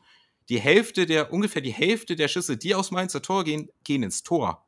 Also der beste Keeper der Liga, bei dem braucht man von zehn Schüssen, äh, von fünf Schüssen geht nur einer rein. Bei Mainz gehen von fünf Schützen zweieinhalb rein. Deswegen, Xavi, wie man schon sieht, ist gerade hier äh, fraglich, also ist mit Alternative, aber vom kompletten Spielerprofil ist Xavi für mich hier der Gamechanger, der Mainz alleine zerspielen lassen müssen könnte. Ähm, zweiter Spieler, Werner, ist nicht der größte Favorit bei äh, vielen Leuten. Trotzdem, sein Anlaufverhalten ist stark, sein Pressing ist stark, da kann man Mainz auch wehtun, wenn die den Ball hinten nicht rausbekommen. Zweitens, auch über sein Tempo kannst du dem Gegner da wehtun. Vor allem auch, wenn er sich über Außen abkippen lässt. Also beide Außenverteidiger, Da Costa, Kashi, sind da auch immer wieder anfällig. Sehe ich auch eher nach 3, im 3-5-2-System. Gerade testet Mainz ja ein Viererkettensystem, was ja auch nicht so gut funktioniert, was mit an diesen Außenverteidigern liegt. Also hier sehe ich sehr, sehr viele Punkte einfach für Leipzig und für mich ist Leipzig da auch in dem Sinne eigentlich das klarste Spiel. Und mein absoluter Gamechanger ist hier Xavi. Ähm, Werner habe ich auch, ich auch ein bisschen auf Verrechnung. Äh, können wir vorstellen, dass der hier eine Rolle spielt. So, Sven, ich will jetzt ein paar Nachnamen hören von Leipzig-Spielern. Wen stellst ja. du auf? Olmo stelle ich nicht auf, weil der immer raus ist. Mhm. Ähm, Susi, nochmal äh, Erinnerung an die Saisonvorbereitung. Da hattest du gesagt, der hatte immer so, der hat immer so Freak-Verletzungen. Äh, hat er aber nee, ziemlich nee. häufig, ne? Der, aber es, der hat, es sind immer Freak-Verletzungen. Der hat fünf Saisons, glaube ich, fast ohne Verletzung genau, gespielt. Und dann fing es mit den Verletzungen an und seitdem ist er dauernd verletzt. Eigene Muskelverletzungen, Knieverletzungen ja, ja, wiederholen gut. sich. Seit 21, fünf oder sechs Mal, ne? Was freakig ist. Auf jeden Fall, der fällt raus. Wir haben durch Ricardo gelernt. Ähm, Leipzig ist ein äh, Einzelspieler, hat einen Einzelspielerfokus und dann fehlt so jemand. Aber fehlt er wirklich? Wir haben immer noch Scheschko, wir haben immer noch Baumgartner in der Hinterhand, die beide gerade nicht in der Startelf stehen. Muss man mal gucken, was da passiert. Aber auf beide würde ich dann auch langfristig immer mehr setzen, weil Olmo, auf den kann man halt einfach nicht vertrauen. Ähm, XD12 hat unter anderem wieder zu der Partie geschrieben, hat gesagt, äh, keine Spitzenmannschaft bei RB Leipzig, hat er gesagt, und würde das revidieren aufgrund des 6-0. Ich sage, revidier das nicht, mein Freund, weil du hast im Pokal gesehen, da ist keine Konstanz drin. Klar, die haben jetzt den Pokal davor immer gewonnen, aber trotzdem ist Leipzig keine Truppe, die in der Meisterschaft so viel Konstanz hat, dass sie in den Kampf da eingreifen kann, meiner Meinung nach. Und ob Olmo spielt oder nicht, ist mir egal. Der Spieler, der spielt, ist Xavi. Du hast gesagt, du willst Nachnamen hören. Ich brauche nur einen, das ist Xavi. Das ist der Top-Spieler. Den hat XD12 auch später noch, glaube ich, erwähnt. Da kommt das äh, deute ich noch jetzt schon mal an. Ihr wisst dann später, was kommt. Ähm, zu Mainz noch. Für mich ist Svensson das einzige Asset, was Mainz noch hat, weil Stach ist schon weggegeben worden. Wenn ich mir Mainz vorstelle, mit einem ganz normalen Trainer, dann sehe ich die ganz unten drin. Da würde ich dann mal schleunigst aufpassen. Wir haben natürlich noch Gruder. Wir haben morgen im äh, Sonder, im Bonus-Podcast haben wir einen Bundesliga-Nachwuchs-Scout zu Gast. Und der hat gestern bei Hertha gegen Mainz zum ersten Mal Gruder sich live angeguckt. Mal, mal sehen, was er zu ihm sagt. Bin ich ganz gespannt. Warte, warte. Er ist Bundesliga-Nachwuchsscout. Ja. Mainz hat ein großes Asset übrigens und das ist die Jugendabteilung. Die sind nicht umsonst letzte Saison A-Junioren ja, genau. äh, Meister Gruder geworden. Ja mit Gruder und Viper. Und die Viper haben eine super Nachwuchsabteilung. Super. Yeah. Toll. Das stimmt, aber. Die gewinnen aber kein nur, Spiel in der Bundesliga. Das ist auch gut. Svensson muss aber die Herren ja trainieren. Und da, äh, ich würde Svensson nicht rausschmeißen. Es sei denn, man ist nicht mehr von der Arbeit überzeugt. Aber wenn es nur um die Ergebnisse geht, die gerade nicht passen, da würde ich dann lieber, habe ich ja schon mehrfach gesagt, meine Philosophie ist, auf die Arbeit zu vertrauen. Und dann im Zweifel, dann steigst du halt mit dem Trainer ab. Dann ist es halt so, aber für mich macht Svensson einen guten Job. Stach fehlt überall. Ich habe mit äh, XD12 auch über die Woche schon ein bisschen philosophiert bei Mainz, den ich auch mal im Bonus-Podcast begrüßen werde, ähm, bin ich relativ sicher. Und da haben wir überlegt, was fehlt denn Mainz eigentlich genau? Und dann sind wir irgendwie übereingekommen, ja, die Bälle werden nicht mehr so vorne festgemacht. Ajorg, ja, das haben wir herausgearbeitet. Und dann kann nicht mehr so gut nachgerückt werden. Aber Stach fehlt auch enorm. Stach mit seinem Pressing, da als Anführer, fehlt wirklich. Und dann als Zielspieler ebenfalls. Also Stach darf man nicht unter dem Radar vergessen. Leipzig gewinnt hier das Ding ganz locker. Ähm, aber trotzdem ist Stuttgart gegen Heidenheim viel klarer. So, was habe ich jetzt für Nachnamen gehört von euch beiden? Einmal Xavi von Svenno, der hat leider eine Alternative, nämlich Baumgartner bei uns. Ja, aber wir, ich, ich bleibe bei Xavi. Dann habe ich, ich von Susi gehört, Werner. Also der ist eine Alternative. Ich habe Xavi gesagt. Oh, Xavi ist der Mann, aber Werner könnte ja noch Rolle Habe ich irgendwo mal Openda gehört? Openda ist halt der Zielspieler. Ne? Also Openda ist halt ein Killer-Stürmer. Also. also. ganz ehrlich, wer Openda in der Kickbase-Liga hat, den sollte man halten. Also keine Ahnung, warum man den weggeben soll. Gibt einer also einer eine Empfehlung für Henriks raus? Kannst du, also, du kannst hier alle stellen von Kannst Leipzig. du alle stellen, okay, das wollte ich doch mal hören. Ich möchte hier noch eine wichtige Sache ansprechen, weil hier der, der Papies fragt, nämlich liegt das an der Rose Spielphilosophie, dass Leipzig Gegner nicht beherrscht oder liegt es an der allgemeinen Ausrichtung im Club? Hier ist eine ziemlich steile These, ne? Also in den letzten paar Jahr, Jahren sind sehr viele äh, Trainer aus der Raber-Schule in der Bundesliga gewesen. Kovac ist ja auch einer davon, Adi Hütter zählt auch dazu. Rose ist ja auch einer von denen keiner hat ein Bundesliga, also keiner von denen hat es geschafft, einen richtigen Ballbesitzspiel zu äh, integrieren. Und ich glaube, das ist einfach ein, eine Schwachstelle in dieser Idee, die, wie sie Fußball spielen, diese ähm, ja, halt Pressing-Orientierung etc. Keiner hat eine Lösung. Auch Svensson hat auch keine Ballbesitzlösung. Keiner hat davon eine Lösung. Ich glaube, das ist ein grundsätzliches Problem. Und solange sich Raber davon nicht ähm, trennt, von dieser, also sie nicht weiterentwickelt, bleiben die da stecken. Plus, der Fußball entwickelt sich weiter. Wir sehen ja, dass sich Sachen entwickeln. Eben. Du siehst Unter jetzt mal, wenn Alonso um die Ecke kommt, wie. Und Alonso ist kein Raber-Trainer. Ja, wie, wie, armselig die, andere, die ganzen anderen Spieler äh, Höhen ist auch nicht wirken. Genau, das, das sieht man. Das sind die Mannschaften, die nicht daherkommen. Dachtest du vorher, Tuchel ist ein geiler Trainer oder Terzic? Ich hoffe, das hat nie jemand gedacht, aber vielleicht. Hallo, äh, hallo, hallo, Momentchen mal, Momentchen mal. Und, der, der, der und dann kommt Alonso Trainer. und Höhnes und zeigen dir mal, wie es geht. Mach du mal also, letzte Partie. Also, ich, ich sag natürlich, wir, du kann, ihr könnt euch den Podcast von damals anhören. Ich habe gesagt, ich weiß nicht, ob es eine gute Idee ist, Tuchel da statt Nagelsmann. Ich bin voll von Nagelsmann überzeugt. Bei Tuchel ich bleibe bei meinem Statement. Nagelsmann, großer Tuchel. ich hey, Leute, bin Alonso. Ja, Tuchel lasse ich, lass ich weg jetzt. Es geht hier um Mainz, Leipzig und aufgrund dieser doch schon durch. Du bist Trainerdiskussion haben wir schon ganz vergessen, auf den Chat zu gucken. Da hat nämlich gerade Insolvenz Tommy gesagt. Also Henrichs und Raum hätten ein brutales Mismatch auf Außen. Mhm. Ja. Finde ich ein sehr interessanter Take. Ihr habt mir ja gerade gesagt, Henrichs kannst du stellen. Ja, genau.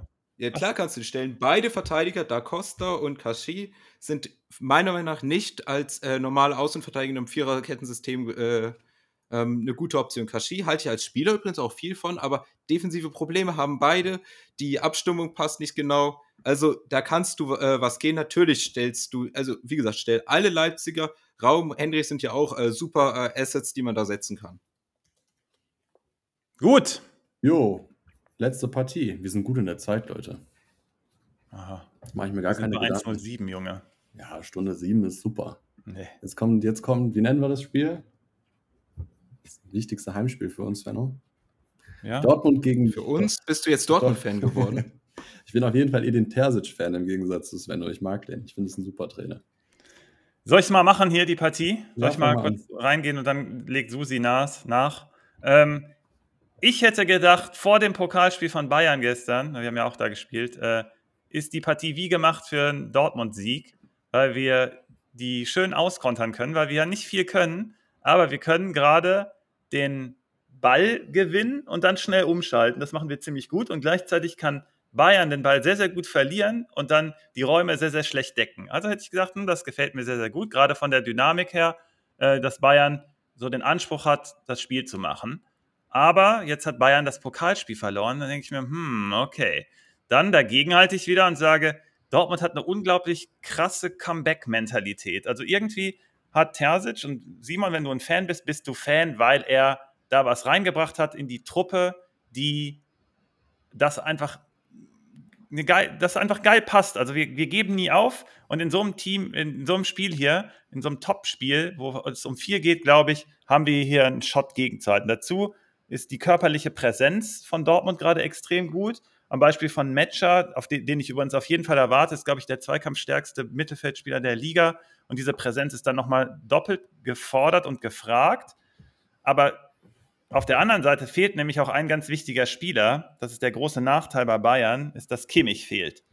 Ähm, Vorteil Bayern ist, dass Sané, Coman, Musiala im Raum zwischen Abwehr und defensivem Mittelfeld für richtig Ärger sorgen könnten aus Dortmund Sicht. Da bin ich immer noch nicht überzeugt, wie da die Zugriffe dann, also nachdem man irgendwie leicht den, auch den, nicht den Ball verliert, aber unnötige Risiken eingeht mit einem, mit im Spielaufbau und dann Sané unter anderem in die Räume starten kann, das würde mir überhaupt nicht gefallen. Ich glaube hier übrigens, dass auf beiden Seiten hier Tore fallen. Äh, Dortmund hat nicht gut ausgesehen gegen Frankfurt schon, hat man schon drei Stück kassiert und unter anderem auch, also das, also es waren Elfmeter an, an Marmouche.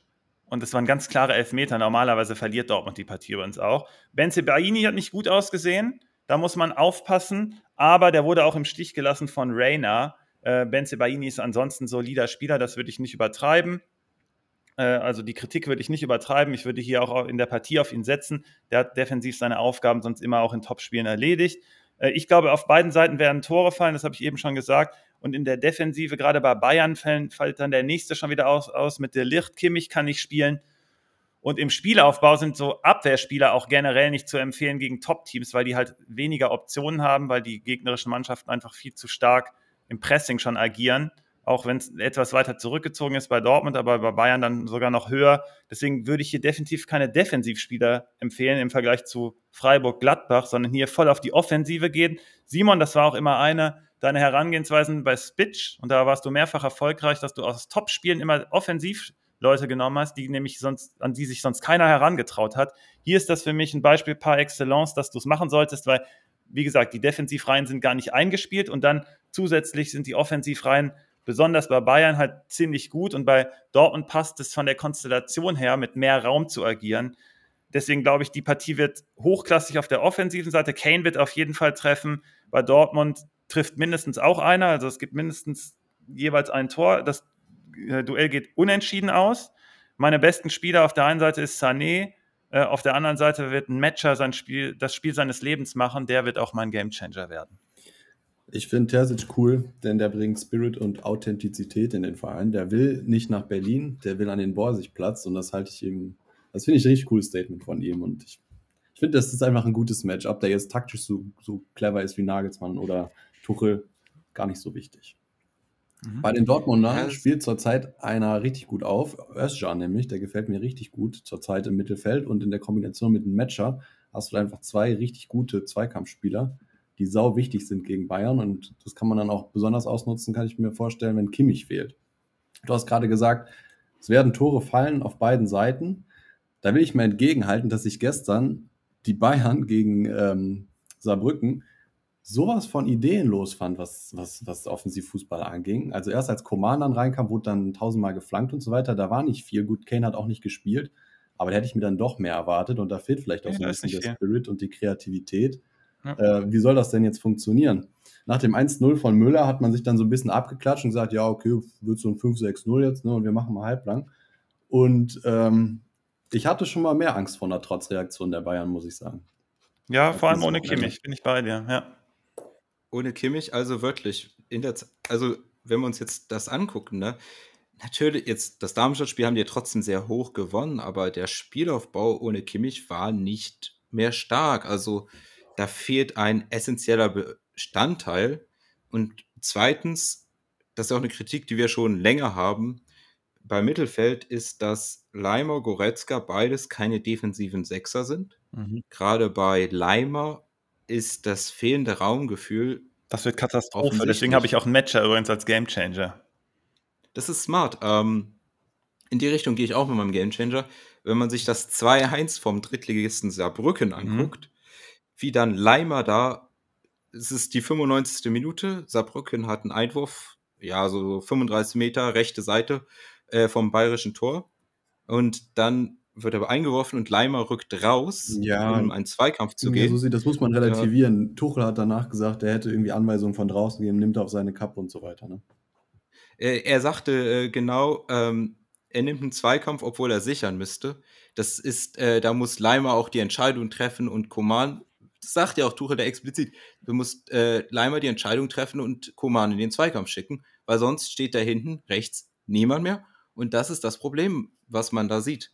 Und gerade bei äh, Leimer ist das eben, sind das diese Situationen, die man da immer wieder sieht. ob jetzt ein Spieler wie Guerrero, bei dem wir jetzt, bei dem ich gerade gar nicht genau weiß, ob der dann schon wieder, äh, wie weit, wie fit der ist, ähm, fast könnte man den tatsächlich da auch in so eine Position stellen, weil die defensive Arbeit bei Leimer, zwar, wenn er in die Zweikämpfe kommt, sieht das gut aus, etc., aber dieses fehlende Raumgefühl, da kann man auch mit jemandem wie Guerrero versuchen, darüber Spielaufbau zu betreiben und damit so ein bisschen dieses Kimmich-Problem zu lösen. Das ist definitiv hier ein Shot, den man da machen mhm, könnte. Das gefällt mir. Ähm, ich muss mal gucken, wie, ob er schon fit wäre.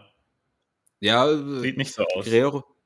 Ähm, so, aber das ist halt ein Problem, äh, was das sonst ist, weil sonst wäre nicht mein Gamechanger übrigens Julian Brandt. Ja. Gerade auch wenn Masraoui da auf der Seite ausfällt. Ähm, wie die dann aufstellen, wird es ja noch schwieriger. Also Bonassar zum Beispiel hat ja einfach kein Bayern-Niveau, dass er da Stamm spielen kann. Ja. Ähm, das, äh, das sollte man da nicht zu einem Sündenbock machen, aber Kaderplanung bei Bayern fällt ihnen jetzt halt auf die Füße. Ja, definitiv. Und äh, deswegen hat äh, Dortmund da definitiv einen Shot. Ähm, zweite Sache jetzt für Bayern spricht, du hast eben schon angesprochen, dass Benzo Baini da äh, schlecht aussah gegen Frankfurt. Das hat Frankfurt aber auch ganz gut gemacht, dass die Dortmund auf eine Seite gelockt haben und dann mit einer Verlagerung gearbeitet haben auf die Gegenseite genau. Benzo Auf äh, alleine gelassen von Rainer, ja, aber trotzdem diese Idee mit dieser Verlagerung, das hat gut funktioniert. Das äh, funktioniert zu diesem ja aggressiveren Verteidigen von Dortmund. Kann Bayern gut. das ohne Kimmich? Ja, weil du den Ball ja vorne schon verlagern kannst. Okay. Weil du dann von dem Spieler, äh, weil du dann auf Command verlagern kannst oder andersrum. Das kann ganz gut funktionieren. Ähm, dass du da dann in diese 1 gegen 1 Situation kommst und da hast du halt eben jemanden wie Command, den ich glaube, es gibt keinen Spieler in der Bundesliga, den man weniger gerne im 1 gegen 1 Das verstehe ich, aber der Ball muss ja zu ihm kommen und bei Bayern ist halt, macht Kimmich halt immer alles, jetzt fliegt er aber raus und dann bin ich mal gespannt, wie die Reaktion dann der Bayern-Spieler ist. Wer übernimmt dann sozusagen das Zepter im Mittelfeld? Einer muss es ja machen. Bin ich mal gespannt. Ja. Ähm, aber was halt hilft, ist, Dortmund mag wilde Partien. Und äh, das könnte Bayern vielleicht sogar ein bisschen zugutekommen, dass sie dann in einer wilden Partie gar nicht diese Ordnung brauchen. Dann gambeln die halt. Und im Endeffekt bin ich ja trotzdem bei einem Bayern-Sieg, weil auch wenn ich Füllkrug sehr mag und äh, Bayern hat halt einfach den besseren Stürmer, mhm. Und in diesen wilden Partien gehe ich dann auf die, das Team mit dem besseren Stürmer. Wenn es das nicht gibt, den neben dem besseren Keeper. Keeper sehe ich ja relativ equal und den besseren Stürmer hat Bayern, deswegen bin ich beim Bayern-Sieg. Mhm. Ähm, ich würde ja auch mit den Offensiven, ich würde die auch stellen. Und aber mein Gamechanger wäre, wenn es nicht Kane ist, dann wäre es Brand, weil wenn, hier bin ich wieder, wenn bei Dortmund was geht, dann muss Brand ein gutes Spiel haben. Und je, wenn die mit Leimer da Masraoui gehen oder vielleicht Masraoui sogar ausfällt, dann gerade schon, dann bin ich hier bei Brand. Also ihr merkt schon. Am Ende lacht Leverkusen. Ja. Ich wollte ich wollt schon fast in die Richtung gehen, ähm, dass wir hier äh, das Duell um die Vizemeisterschaft haben. ähm, so wild, wie sich das anhört. Also Leverkusen würde solche Kontrollverluste halt nie zulassen, was du, von denen du gerade sprichst, dass das ein wildes Spiel werden könnte.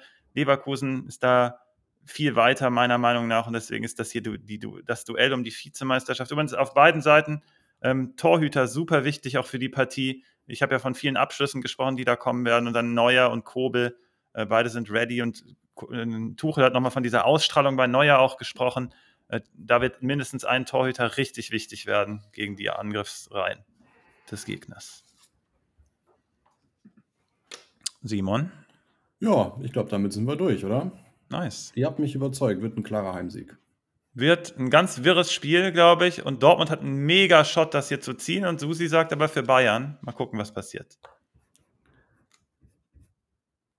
Jo, ähm, ich würde sagen, wir machen jetzt die Shrimps. In der Zeit kann Susi vielleicht mal in den YouTube-Chat reingucken. Das kriege ich gerade nicht auf die Kette parallel. Dafür fängt Svenno an mit seinem Shrimp. Danach Ist das so? Susi. Jo. Ähm, letzte Woche, ich nehme immer von XD12 den mit. Der hat Xavi genommen, ich habe es eben schon fast gesagt, dann habe ich mich noch gebremst. Ähm, heute übrigens rege Teilnahme auch wieder, hat mir gefallen. Mit der Papis war mit dabei, der, das Leben des Brian äh, mit am Start. Einige, äh, McMocker hat hier, war hier unterwegs, Insolvenz, Tommy, also euch erstmal danke. XD12 hat, wie gesagt, Xavi genommen. Ich nehme diese Woche den Shrimp von XD12 von letzter Woche, nämlich Chris Führig. Mega Matchup gegen Heidenheim. Weiß nicht, ob man das überhaupt machen darf aber ähm, mein, mein Junge ist führig. Also ja. den Spieler, der hier am meisten namentlich erwähnt worden ist in diesem Podcast diese Woche und trotzdem keiner eurer Gamechanger geworden ist, da fühle ich mich so ein bisschen verpflichtet, ihn jetzt als mein Schrimp zu nehmen. Ja. Und ihr äh, wisst es schon, aber ich will es trotzdem nochmal erwähnen. Philipp Tietz. Philipp Tietz. Ja, das ist, der, der ist gut. Ähm, ähm, ich würde äh, aber auch äh, gleiche Partie wie du, Svenno, gehen, würde ich mit Undau mhm. gehen. Ich wenn das, ähm, das ist, äh, glaube ich, ein ganz guter Pick ähm, dafür diese Partie. So, dann jetzt noch äh, hier von den äh, YouTube-Chat, da haben wir Fragen. Ähm, und zwar einmal äh, von äh, Kato Fischer ähm, die äh, zur Dauerkarte gehen, ähm, die man, äh, wie man in die Sachen kommt. Und zwar für die Folge, die freitags dann äh, live ist und für die anderen Leute dann erst Montag zu hören ist. Der Link geht dann immer in den Dauerkarten-Chat auf unserer Website, wenn man die über einen Desktop-PC aufruft. Unten rechts in der Ecke ist so ein kleiner grüner Knopf, da sieht man dann Chat und das ist der Dauerkarten-Chat, da, da kommt auch mal hier rege Teilnahme. Wir freuen uns da auch äh, über eure Kommentare, über die sind immer ganz interessante Debatten drin. Mhm. Und da wird dann auch der Link gepostet. Und auch da kann man sich dann auch, äh, wenn es etwas mit dem Newsletter, den wir dann ja immer Match heute Abend äh, rausschicken, das Matchday-Briefing, da kann man dann auch, wenn man das nicht bekommt, da auch nochmal reinschreiben. Das lesen wir dann direkt und äh, genau einfach auf dem Desktop unten rechts im Chat auf dieses grüne Chat-Ding äh, klicken und dann da reinschreiben. Und äh, das lesen wir, wenn es da Probleme gibt. Plus, da gibt es dann auch diesen äh, gute, gute Debatten, plus die, äh, ja, die, den Link für die Folge für morgen. Genau, und die Teilnahme heute, ne? Ist ja genauso relevant. Du kannst ja nur so wirklich mitmachen, wenn du hier im Chat dabei bist. Nicht nur auf Desktop übrigens im Chat erreichbar, auf äh, Mobil, Mobile auch. Oben rechts aufs Burger-Menü drauf und dann ein bisschen runterscrollen, Dauerkarte Chat. Da seht ihr dann genau die gleiche, den gleichen View, wie Svenno, der gerade seinen Bildschirm teilt. Und da könnt ihr euch auch gerne austauschen. Freuen wir uns immer über jegliche, ähm, ja, jegliches Feedback, Kommentare, Fragen und gegenseitige Unterstützung. Mhm. Ja, generell möchte ich mich mal bedanken für die coole ähm, für die coole, äh, für das coole Feedback heute und die rege Unterstützung, auch, auch im Chat heute. Fall ruhig waren, um. Waren richtig viele Leute da. Ja, ich sitze ja ein bisschen auf der Kante mit dem Mikro jedenfalls. Auch richtig viele coole Fragen. Wir haben sogar noch ein bisschen was gelernt von dir, Svenno, über äh, Ex-Bundesligaspieler und, und den Ian, äh, José Mourinho. Ähm, ja, war eine coole Sache. Dann möchte ich euch nochmal um was beten, nämlich ähm, bitten. bitten. Äh, abonniert uns mal bei ähm, YouTube oder bei den diversen Plattformen, auf denen wir den Podcast hochladen. Spotify, Apple Podcast, Google auch, oder? Yes. Google auch. Äh, das würde uns unterstützen und freut uns natürlich riesig, äh, wenn wir sehen, dass ihr uns da auch folgt. Ansonsten gibt es, glaube ich, nichts mehr hinzuzufügen, oder? Nee, Susi wird nächste Woche wieder aktiv werden mit einer coolen Analyse, gehe ich von aus. Diese Woche war Pokal, ne? Ich glaube, deswegen hat die Redaktion gesagt, nee, das geht diese Woche nicht, aber da freue ich mich schon. Mal gucken, was Susi nächste Woche auspackt. Und ansonsten freuen wir uns alle aufs Bundesliga-Wochenende. Ich bedanke mich auch nochmal bei euch allen da draußen im Chat für die Teilnahme. Und dann sehen wir uns. Ich sehe euch morgen mit dem Bundesliga Jugendscout. Und wir sehen uns zu dritt nächste Woche Donnerstag. Jo, die letzten Worte gehören Mac Mocker, der sagt, Undau macht drei gegen Heidenheim. Ciao, Jungs. ciao, ciao. Ciao.